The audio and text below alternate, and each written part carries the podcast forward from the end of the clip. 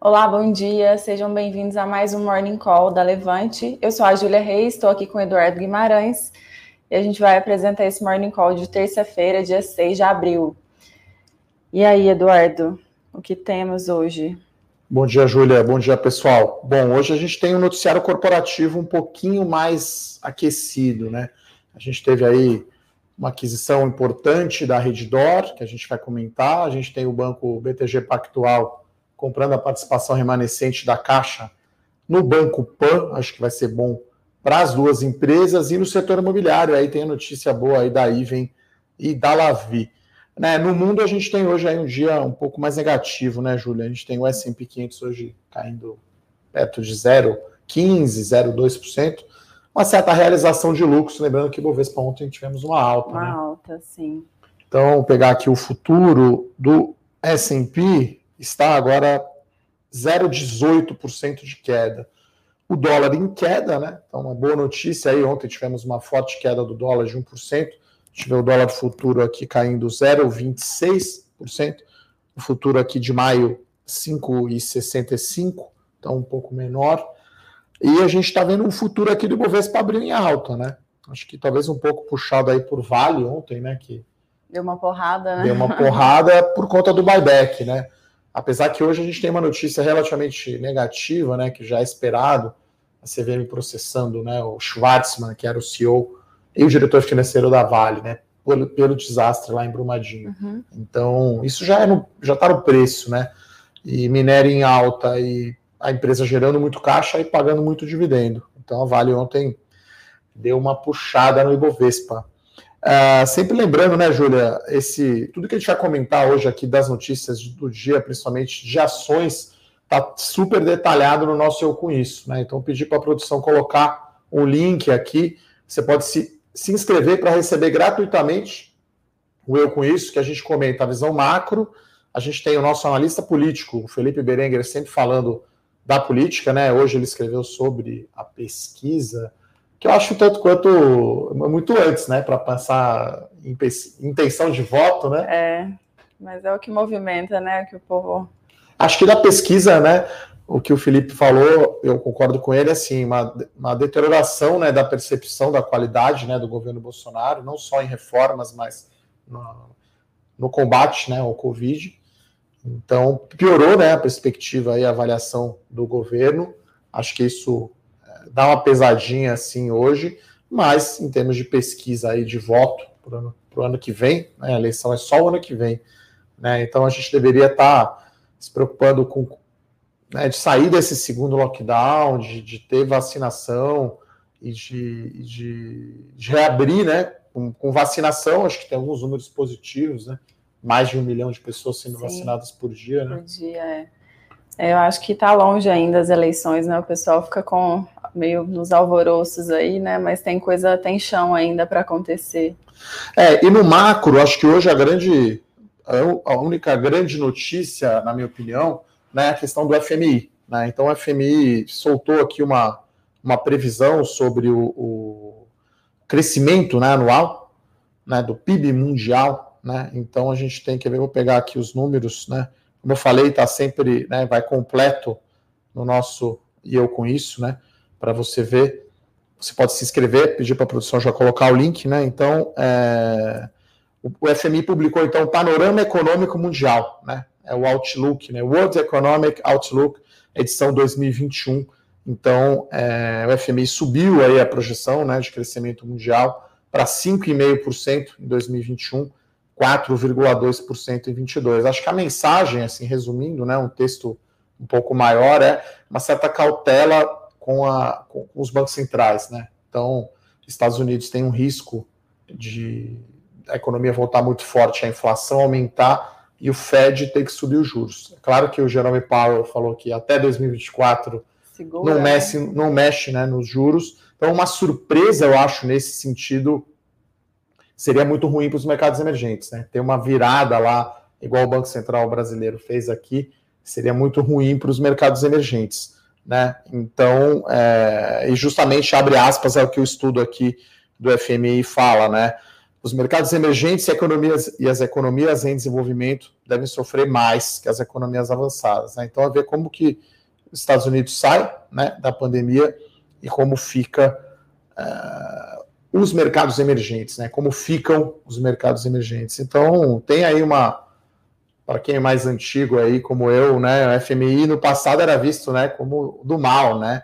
Enfim, né, até governos de esquerda falavam, não, não vamos seguir a cartilha do FMI, quer dizer, na verdade era uma cartilha na época de, de como vou dizer, parcimônia com as contas públicas, né? Não vamos gastar mais do que ganha, uma coisa que parece óbvia aí para você que tem família, né?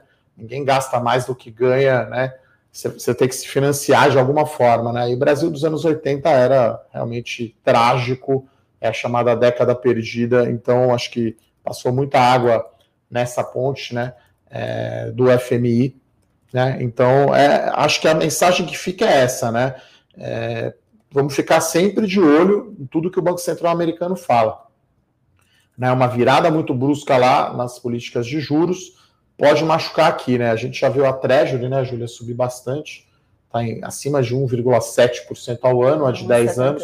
Acho que tava. Então, 1,72, alguma coisa assim. Então, é, justamente esse temor aí de ter uma a economia americana ficando muito forte, a inflação fugindo ao controle, daí o Banco Central tem que entrar para para manter. Né? Então, no mercado internacional, a gente tem esse destaque. E, como eu falei, né, a gente também. Essa pesquisa né, da política, vou pegar aqui exatamente os números, né? Então, é, é a pesquisa elaborada pela XP em parceria com o Instituto de Pesquisas Sociais, Políticas e Econômicas, né, o IPESP. Então, é, aumentou a avaliação ruim e péssima né, do governo Bolsonaro e tem lá uma pesquisa de voto para o ano que vem que eu acho que não tem aí efeito prático nenhum. Mas essa deterioração, eu acho, da, da perspectiva do governo é ruim, né, Júlia? É, exatamente.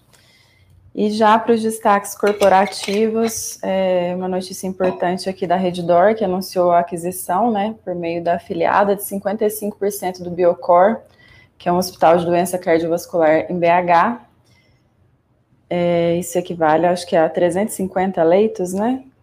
É, é, é uma aquisição que é relativamente pequena para o tamanho da Redditor, né? A gente está falando aí de 750 milhões de reais, que é 1% do valor de mercado da Redditor, né? Que é um gigante.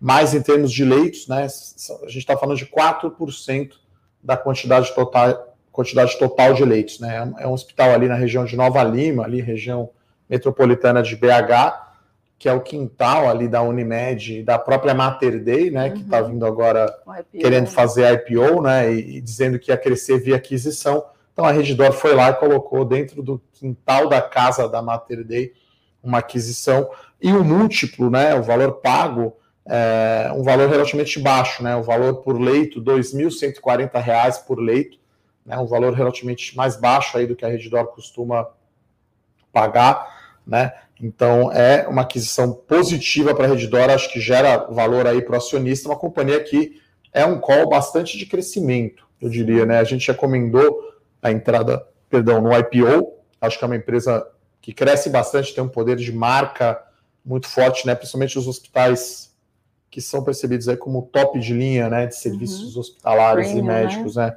Então, as ações aqui abriram na Redditor subindo 3,2%. Talvez seja aí o papel dessas notícias corporativas, talvez que tenha o potencial de subir mais. Né? Lembrando que hoje tem, vai sair o preço da oferta restrita da DASA. Né? A DASA vai fazer um, um re-IPO, né? a DASA é de diagnósticos, atualmente 60% da receita é laboratório. É uma oferta restrita, então não pode, não chega nas pessoas físicas, né? uma, uma oferta CVM 476. Então, hoje saberemos o preço dessa oferta para saber se a demanda realmente está aquecida aí pelo IPO das empresas de saúde. A gente está analisando, né? Aqui também, é, então, Redditor aí bem posicionada, né, com marca, com expertise em comprar hospital e, e, e aí, como a gente fala, né, rampar, né? Porque você tem geralmente aí metade dos leitos são operacionais só, né? Uhum. A outra metade não. Aí, conforme o hospital vai aumentando o nível de cirurgias complexas e procedimentos, você vai aumentando a quantidade de leitos operacionais, né? E com isso você vai aumentando a receita daquele hospital. Então é um setor realmente é, bastante é, aquecido, né? Então aqui tem outros, outros números, né? De, de receita, né? Então é mais ou menos 1% aí da receita da Redditor, né? É, Biocor, né? Vou pegar aqui o número exato. Então está se esperando aí 300 milhões de reais de receita e dá uns 70 milhões de EBITDA. Né? Então, aí, uma margem aí perto aí de 25%, alguma coisa assim. Né? Então, o número 350 leitos. E aí, que é mais importante, eu acho, para a estratégia da Redditor, constrói uma nova torre né, da bandeira Star, né, que é uma marca forte, BH Star, no caso, seria com mais 150 a 200 leitos. Né? Então, você praticamente tem 350 leitos, podendo ser mais 150, né? Podendo chegar no mínimo a 500 leitos ali em BH. A entrada, né, da Redditor na região metropolitana de Belo Horizonte. A terceira, então, né, maior do país. Então é bem é bem positivo, né? É, na verdade, né, a gente, enfim, não é exatamente comparável, né? A gente está falando aqui de DASA, de Apivida, Intermédica e Redditor, né? Mas não são comparáveis, né, na verdade, porque o modelo da Apivida e da e da Intermédica, que agora irão se fundir, é verticalizado. Então, eles vendem planos de saúde e tem os hospitais. Uhum. Já a Reddor tem os hospitais e os clientes dela justamente são as operadoras de plano de saúde. Mas é as operadoras né, mais no topo da cadeia ali de classe alta, né, renda, né? Então, é uma Sul América, é um Bradesco Seguros, né? Então, aquele plano de saúde top que atende o Einstein, enfim. Então, você tem e a DASA tem muito laboratório, né? Ela vai crescer, inclusive é o que ela pretende fazer com os recursos né, nesse re-IPO, que a DASA é listada, mas não tem praticamente liquidez. Então são quatro grandes, aí, ou três grandes, né? Que a Pivida Intermédica são, serão uma só, com Redditor e DASA. Três grandes empresas, mas que não concorrem exatamente no mesmo mercado, né? negócio, né? né? Estão num ponto da cadeia um pouco diferente, né? Então acho que esse é o grande é, destaque de hoje. Outro destaque, a gente não tem ainda aqui, não abriu ainda as ações do Banco Pan, né, está em leilão. BTG decidiu aí comprar né, a participação de 26%, 26,8% para ser mais exato, da Caixa né, no, no Banco Pan. Então o BTG dividia o controle com a Caixa Econômica Federal lá no Banco Pan e aí decidiu comprar por 3,7 bilhões de reais. Né? Isso dá um valor de R$ 11,42 uh, por ação do Banco Pan. As ações estão aqui em leilão, né? BTG, BPAC 11 as units já abriram aqui subindo 1,5. Está subindo aqui no leilão, está indicando 17% de alta nas ações do Banco Pan, né? Então, como a gente costuma dizer, tira, né, Júlio, uma pressão vendedora, né? Quando você tem um acionista que vai vender um pedaço grande, a gente chama isso de overhang, né? Ou seja, fica ali, né, uma pressão vendedora grande, igual, por exemplo, o JBS, né? O BNDES pode vender, igual a Petrobras, que pode vender ainda mais um pedaço na BR distribuidora. Então, enquanto não ocorre essa venda, fica meio que pressionando para baixo a ação, Sim. jogando para baixo, porque justamente tem muita oferta, né, de venda. Então o BTG né, tira esse efeito de overhang que ficava segurando as ações do Banco Pan, assume o controle de vez, né, vai ficar com 72%, é, quase 72%. E aí, enfim, acho que é, gera valor para todo mundo, né? Acho que as ações do BTG vão ser melhor precificadas, porque aí você precifica melhor uma empresa que você é dono, né? A sua empresa vale mais, né? Então, é, é como se, sei lá, patrimônio familiar, o seu filho lá começa a valer mais, né? Então, aquela família tem um valor maior. Acho que é mais ou menos isso. Então, a gente espera que o impacto vai abrir com uma né? forte alta, né? Está em leilão ainda, né? Para quem não sabe, é quando existe uma diferença muito grande entre as ordens de oferta de compra e venda, né?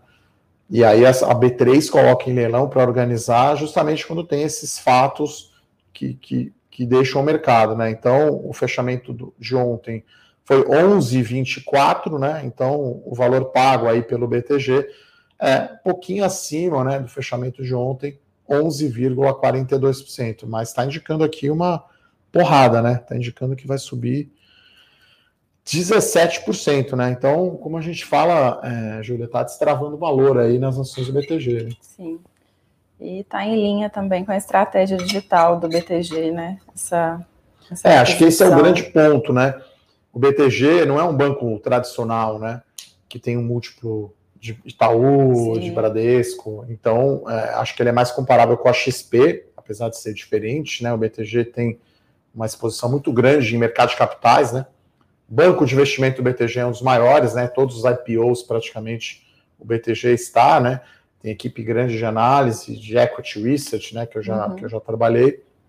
E agora, faz pouco tempo, né? Acho que foi no final do ano passado, eles lançaram o BTG, né? Que é o seu banco digital para quem já era cliente BTG, e esse ano, né, acho que se não me engano, foi agora em março só, a operação que eles chamaram de mar aberto, né? Ou seja, agora estão indo para cima aí de cliente de Banco Inter, de Pessoa Nubank. física, né? Agora eles estão pegando essa. E, esse, e tem aí a briga, mercado. acho que direta, na minha opinião, de BTG com XP, né? Inclusive cartão de crédito, eu para testar tenho, né, os dois cartões com cashback, né?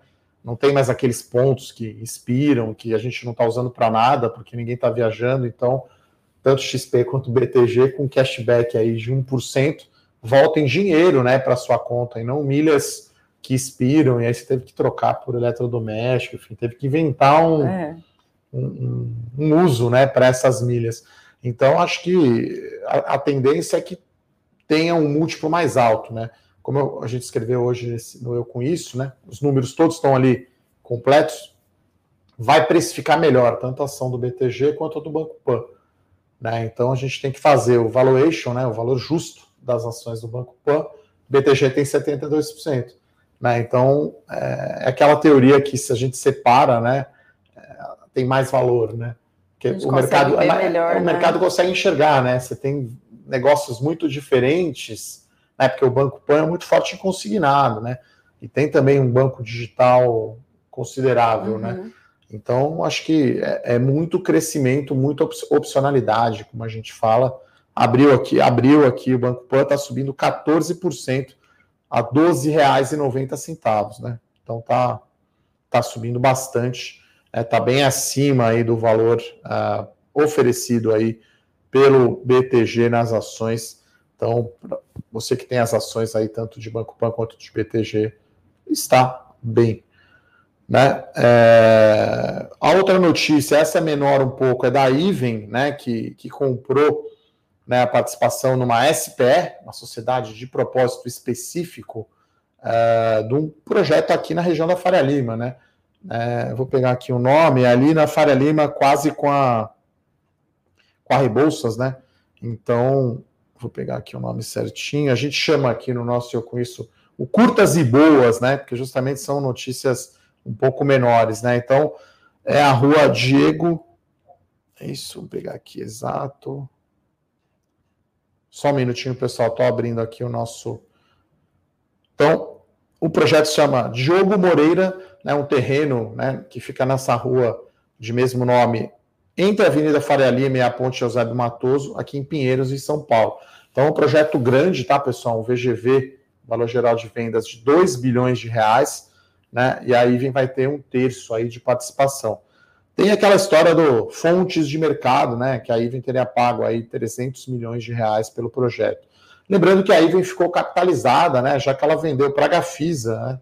Quem diria é, a Gafisa comprando isso, né? O empreendimento Fazano aqui no Itaim, né? Que tem o Hotel Fazano. Então, 300 milhões de reais para a Iven, acho que é tranquilo, está com caixa líquido depois dessa venda para a Gafisa. É um projeto né, que vai ter escritórios, né? Então. Uma região disputada, né? É, é, é o coração do mercado financeiro aqui do Brasil em São Paulo, né? Faria Lima, o pessoal brinca dos Faria Limers, né? Podem ver que não estou de colete, então não sou um Faria Limer tradicional, tá, pessoal? Uh, então as ações da Iven aqui subindo forte aqui, não forte, né? 1% de alta. E tem a Lavi, né, que é uma subsidiária da Cirela, né, que fez o IPO recentemente, uma empresa que está focando no alto luxo. Né, ela tem um empreendimento grande que vai ser adiado, né? Lembrando que com o lockdown a gente tem os estandes de venda, né, Júlia, fechado. Então, no fim de semana, você não está lá vendo apartamento para comprar, porque os estandes estão fechados, fechados com lockdown. E aí o que acontece? O que já foi lançado continua. Agora, o lançamento não vai ocorrer com o stand de venda fechado, né? Então, a Lavi tem um guidance, né, que é uma previsão é, de lançamento forte para o ano. Ela mantém o guidance, só que esse projeto, que é grande, né, ele chama Vila, né, o maior empreendimento da companhia, tem um VGV de 570 milhões de reais, né? Então, só esse lançamento é maior que o lançamento do ano de 2020 inteiro. E ele é mais ou menos metade aí, né, do que a empresa espera lançar no ano, que é 1,2 bilhão de reais, né? Então, metade ali do ano num projeto só, não faz sentido você lançar com, com stand de venda fechado, com lockdown. Tudo, tudo indica que o governador pode prorrogar, né? A decisão seria aí dia 11, né, de o lockdown iria até 11 de abril, pode ser que seja prorrogado, mas vamos acompanhar né, os indicadores aí, principalmente de infecção, um número terrível aí de mortes e ocupação nas UTIs. Então, né, Júlia, acho que o noticiário corporativo uh, de hoje é esse. Tem uma notícia pequena aqui da Oi, né, que acabou prorrogando ali o período de exclusividade, né? Tem um fundo do Banco BTG, né, um fundo à parte para comprar a divisão de fibra ótica da Oi. Então, é uma notícia aí marginalmente positiva, mas as ações aqui estão em queda da Oi. Na verdade, está no 0 a 0 aqui. E Bovespa, como a gente esperava, deve acompanhar, então, uma ligeira correção na Bolsa dos Estados Unidos. Está caindo agora aqui 0,02, que é praticamente 0 a 0, né? 0,02 é. não, não tem muita muita Antes da gente entrar nas perguntas, Bruno aqui sempre me ajudando. Então, saiu a data dos dividendos da Minerva, né? O pessoal perguntou bastante aqui na semana passada, né? Então, a última data com, né, vai ser 13 de abril, tá? Então, o dividendo da Minerva lá, que foi um dividendo gordo, né? Até dia 13 de abril, você compra a ação da Minerva, você vai ter direito. O pagamento será no dia 20 de abril. Obrigado aí, Bruno Benassi, que moderou aqui. Tá, tá acompanhando o Morning Call aqui, me ajudando, mandando as perguntas, né, Júlia? É isso aí. Lembrando, pessoal, que a gente vai deixar aqui na descrição para vocês o link para vocês se cadastrarem para receber eu, e eu com isso. É bem bacana, tem todo esse panorama de ações, né, de é política, cenário macroeconômico, é bem completo para você já ficar de manhã bem informado o que está acontecendo no mercado. Então é só se cadastrar, é gratuito. É, a gente, o Eu Com Isso vai sempre antes da abertura do pregão, né? Portanto, antes das 10 da manhã. Então você vai poder receber no seu e-mail ah, né, o Eu Com Isso é basicamente dividido em três partes, né? Tem a parte macro, né? Que, que fala de Bolsa Mundial, de acontecimentos aqui no Brasil. Tem a coluna de política do Felipe Berenguer e tem a parte de ações, né? Que hoje foram com três notícias, né? Essa do BTG e Banco Pan, a aquisição da Redditor e o Curtas e Boas, né? Que a gente chamou aí Lavi e Iven. E aí a gente vai direto ao ponto, né? Daí é o nome Eu Com Isso sobe ou não sobe, cai ou não cai, positivo ou negativo. A gente avalia aí os impactos né, da, dessas notícias na Bolsa de Valores. Né? É, vamos lá, então, começar a dar uma olhada nas perguntas. Né? perguntas né? Tem uma aqui do, do Vinícius. Edu, e a Petro, será que não vai andar mais? Olha, a gente acha risco demais a Petro, tá? Então, eu, Rafael, né, é o estrategista-chefe da Levante, os outros analistas aqui, todos concordamos que é risco demais estatal. Então a gente mandou vender Petro e Banco do Brasil, não foi nada no desespero, não foi nada no pânico, mudou a tese de investimento. A gente acha risco demais. É, então, quer ter exposição ao petróleo? Vai ser sócio do Warren Buffett da Berkshire lá na Chevron, que é melhor. É, em banco, poxa, tem muita opção melhor do que o Banco do Brasil, né? Itaú, Temos. talvez XP, BTG, enfim. Então a gente está fora de estatal completamente. Né? Você vê que as ações permanecem ali mais ou menos no valor que elas caíram, né? Quando saiu a notícia né, da, uhum. da interferência política, da saída do Castelo Branco, caiu, recuperou, mas está ali nos 24 tá reais, que né? é o né? preço que agora o mercado atribui como justo, a esse desconto, né?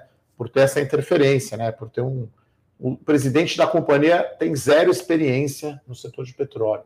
Apesar de eu achar que o, o conselho, né, que foi uh, indicado é um conselho de qualidade, né, é, é ruim esse tipo de mudança, né? E aí ainda está lá o Castelo Branco com a diretoria antiga, uhum. agora no começo de abril que efetivamente vai virar a chave. Então, continuamos fora aí de Petrobras, pode até subir, mas a gente acha que outras coisas sobem mais e acho que vai ter é, desempenho pior que o Ibovespa aí, na minha opinião. Ou em linha com o Ibovespa. A gente quer ganhar, né, do Ibovespa, na verdade. Uma do Jamil agora. Edu, tira uma dúvida constante. É melhor investir direto na holding ou nas empresas dela? Ou posso investir em ambas? Olha, geralmente a gente é melhor escolher uma das duas, tá? É, no caso, a ação holding que a gente gosta, que é uma recomendação aberta aqui da Levante, é a Itaúsa, que está na carteira de dividendos. Tá certo que nesse caso específico, né, investir na controlada, que é o Itaú, vai ter um benefício que será ganhar ações da XP, né? Mas é uma transação bem específica. Né? Então, o que é atrativo de investir na holding, primeiro é o desconto, que existe, que é natural. Então, você comprar Itaúsa é como se fosse comprar Itaú com desconto. desconto. E tem a questão também de. É... Diversificação também, né? É, acho que. E você está junto lá com, com o Setúbal, né? Então, você compra Itaúsa, o seu sócio é o Setúbal, que é o dono do Itaú, né? A família Setúbal e Moreira Salles, né? São os principais acionistas aí do Banco Itaú. Então, acho que tem muita gente que prefere Itaú ou Itaúsa, eu mesmo já fiz vídeo e coluna sobre isso. Se você não tem nenhuma das duas hoje, acho que comprar Itaú hoje tem uma ligeira preferência, porque aí você vai ganhar ações da XP, né, por conta da cisão, da participação que, que o Itaú tem na XP. Mas, em termos gerais, gostamos sim de empresas holding. Já tivemos aí a Gereissat Participações na carteira Small Caps, já tive a Metalúrgica Gerdau, Melhores Ações, né? São duas holdings, então o desconto acaba sendo atrativo. Então, se você tem uma visão aí de prazo mais longo, né? Esse desconto tende a fechar. Às vezes você pode até ganhar mais dividendos, até dependendo, né? Se o desconto for relevante. Boa. É, Carlos Alberto pergunta: e a compra da Infra, Infraco pelo BTG? Alguma consideração? Então, foi como, eu, Oi, né? É, foi como eu comentei, né? Então a Oi é, ampliou o período de, de, exclusividade, né? Então, geralmente em, em, operações desse tipo, né, você tem interessados né, na compra, né?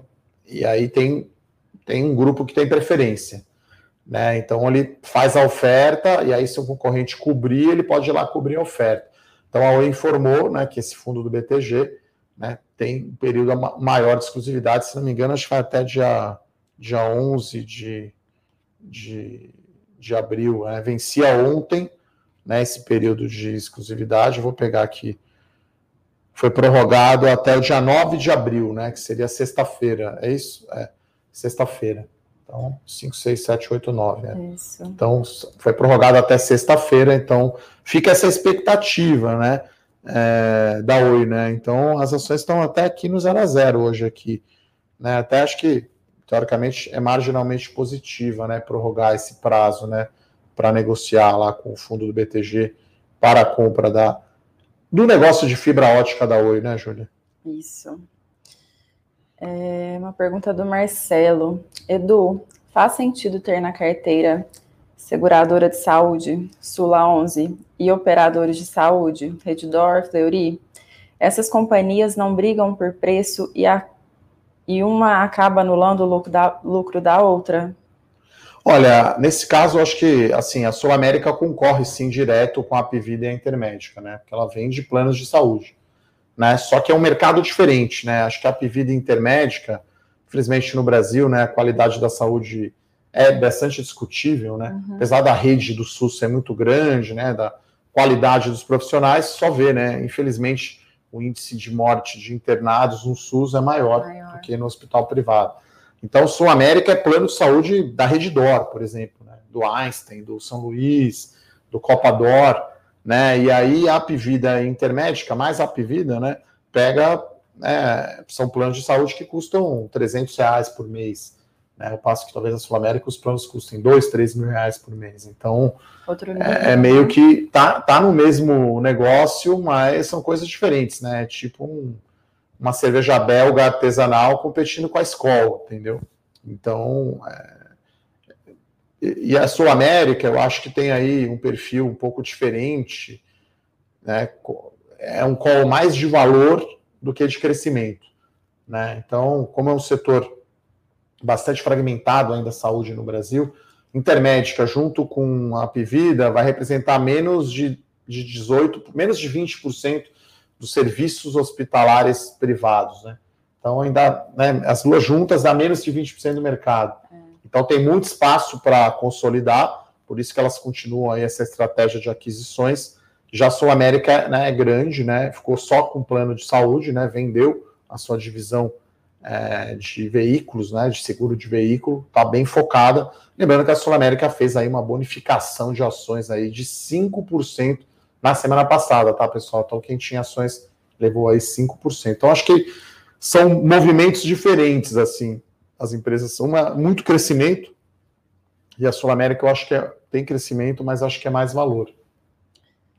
Certo. É, é um setor que cresceu bastante, tem, tem crescido bastante, né? Principalmente agora na. É, acho que é dada a fragmentação, né? Como eu comentei. As né? aquisições, né? né? Então têm... você vê, Sul América fez recompra de ações, pagou dividendos, né? E fez uma aquisição pequena da Clinipan, até junto com a Reddor, né? Fatiou ali um pedaço no Paraná, né? Em Londrina. E aí você tem é, a Pivida Intermédica fizeram diversas ofertas, gastando bastante em aquisições, né? E aí a gente vai ter um mercado aí inflacionado de aquisições, né? Você vai ter Redditor, DASA, a Pivida Intermédica capitalizada, talvez ainda com Mater Day e outras empresas, todo mundo com dinheiro uhum. saindo aí para fazer compra, né? É Aumenta o preço, né? Fica bom aí ser dono de hospital agora, né, para vender. Aproveitar o bull market aí, né? Exatamente. É, temos uma pergunta do Wellington. Em relação ao aumento de investidores, é melhor estar posicionado no BTG ou, no, ou na B3 SA? Gosta dessas ações? As duas na carteira faz sentido? Qual você prefere? Olha, fazendo um mata-mata aí, BTG versus B3, prefiro BTG. Né? A B3 é um monopólio, né? A B3, a B3 tem algumas características de estatal, né? É a única bolsa, então não tem concorrente. Fica um pouco acomodado, né? Eu falo isso às vezes eles soltam a prévia operacional do mês anterior no 15 dia do mês, né? É um pouco né, mole, na minha opinião. Né, tem feito boas mudanças a B3, né? Como lançou agora uns, uns ETFs de BDR, né, setoriais. Até vou falar com, sobre isso com o Fernando Martim, né, o nosso analista de investimento global. Então a B3 né, tirou aquela limitação só de investidor qualificado para a BDR, está lançando mais ETFs, né? Agora acho que são 48 ETFs, mas eu acho que o BTG é mais crescimento e é mais mercado de capitais, né? É claro que a B3 também é né, mercado de capitais, né? Já que se subir o volume negociado na bolsa, ela se beneficia, uhum. mas o, BT, a, a, o BTG tem ali né, a divisão de banco de investimento pegando direto, né? Então, é, até olhando valuation também, eu acho que B3 tem um valuation um pouco mais caro do que BTG, né? O BTG tem muita opcionalidade que a gente chama de crescimento. Né? As duas têm boa exposição ao mercado de capitais, mas eu, minha preferência vai por BTG. É, eu acho que vai concorrer direto aí com a XP, né? É, e aí, assim, mais concorrência é sempre melhor. Monopólios geralmente são um pouco acomodados, né? É verdade. Nós temos uma aqui também do, do Fernando sobre Santos Brasil. Ele está perguntando se tem alguma novidade que o valor não sobe.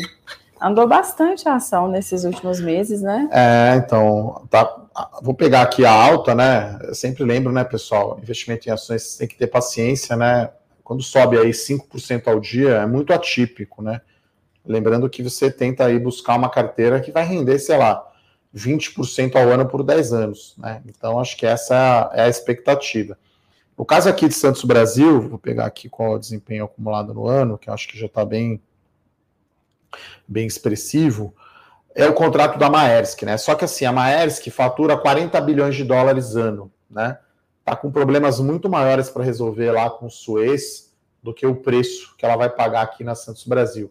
Né? Então, venceu o contrato, ela vai pagar preços de mercado, tá? Enquanto não for renovado o contrato. Então, as ações sobem 30% no ano, tá? Então, assim, tá no último mês de lado, né?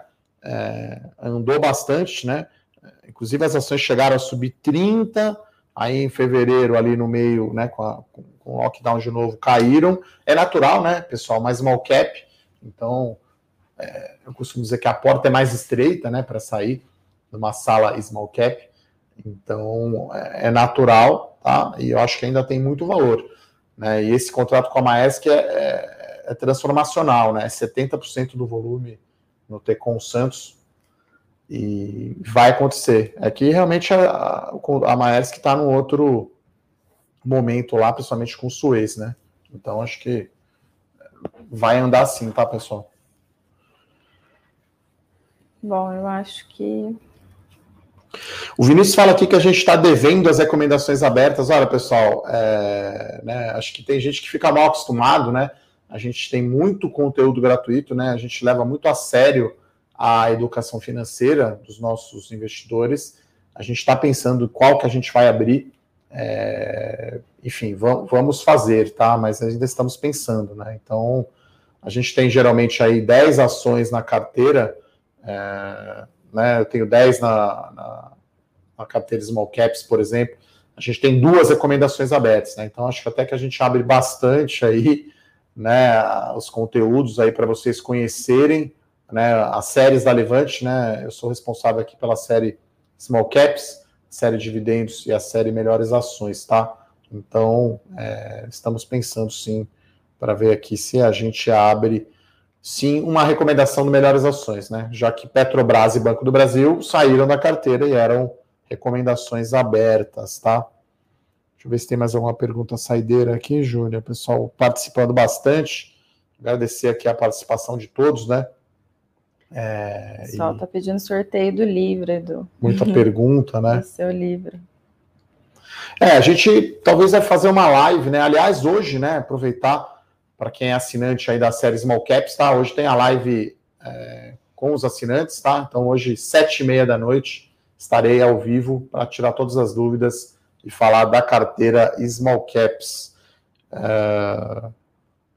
O pergunta aqui sobre o IPO da Compax, deve ocorrer sim, tá? Então, tem o da Raizen primeiro, né? Eu acho que a Raizen, né, a Cosan é uma bela holding aí com diversos negócios, né? Lembrando que a Compax agora é a dona da Congás de novo, né?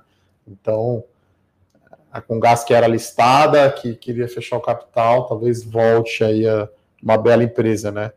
Então, estamos de olho, sim, nesses IPOs. Acho que é isso, né, Júlia? Tem mais alguma última pergunta?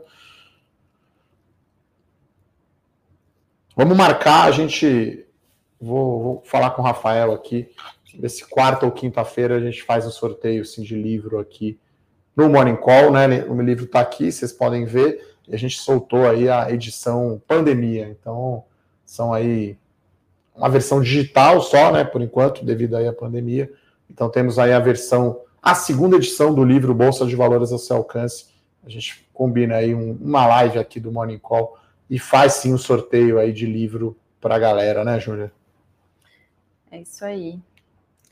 Pessoal, lembrando do link para se cadastrar, para receber o IO com isso, tá aí na descrição. Então, se vocês quiserem receber essa newsletter, é só clicar aí na descrição, fazer o cadastro e recebe diretamente aí no e-mail. Eu acho que por hoje é isso, né, Edu? É, acho que. Agradecer aqui a participação de todos. Acho que antes de fechar, vamos ver o desempenho aqui. Então, Ibovespa aqui no 0 a 0 agora 0,05 de alta. A Reddor subindo 2,76%. Banco Pan aqui puxando 10,5% de alta e BTG subindo 0,3%. Iven sobe meio e a Lavi cai 0,5%. As ações da Oi aqui agora ligeira queda de 0,5%. Então acho que eram essas notícias, Júlia. Nesse Morning Call de hoje, se você chegou atrasado, quiser ouvir novamente, Lembrar que fica disponível lá no nosso canal do YouTube, né? Deixa aquela curtida aí se você gosta do nosso Morning Call. Pode escutar também no podcast lá do Spotify da Levante. É você prefere ouvir em vez de ficar assistindo a gente aqui. É isso. E no final do dia tem o fechamento de mercado também, para a gente concluir essas notícias aí, né? Como, como que foram os impactos do Ibovespa. Quem quiser acompanhar também no nosso canal. É, esse é o, nosso fluxo normal. Então tem o Eu Com Isso inscrito, que vai antes da abertura às 10 da manhã. A gente faz todos os dias aqui o Morning Call. E o fechamento, esse conteúdo todo gratuito para você. Só acompanhar o nosso canal do YouTube, só fazer inscrição para receber o Com Isso. É isso aí, gente. Muito obrigada pela participação de todos. Tenham um bom dia. Valeu, Júlia. Obrigado, pessoal. Até mais. Até. Tchau, tchau. Tchau, tchau. Para saber mais sobre a Levante, siga o nosso perfil no Instagram, levante.investimentos. Se inscreva no nosso canal do YouTube, Levante Investimentos. E para acompanhar as notícias do dia a dia e mais sobre a Levante, acesse nosso site levante.com.br.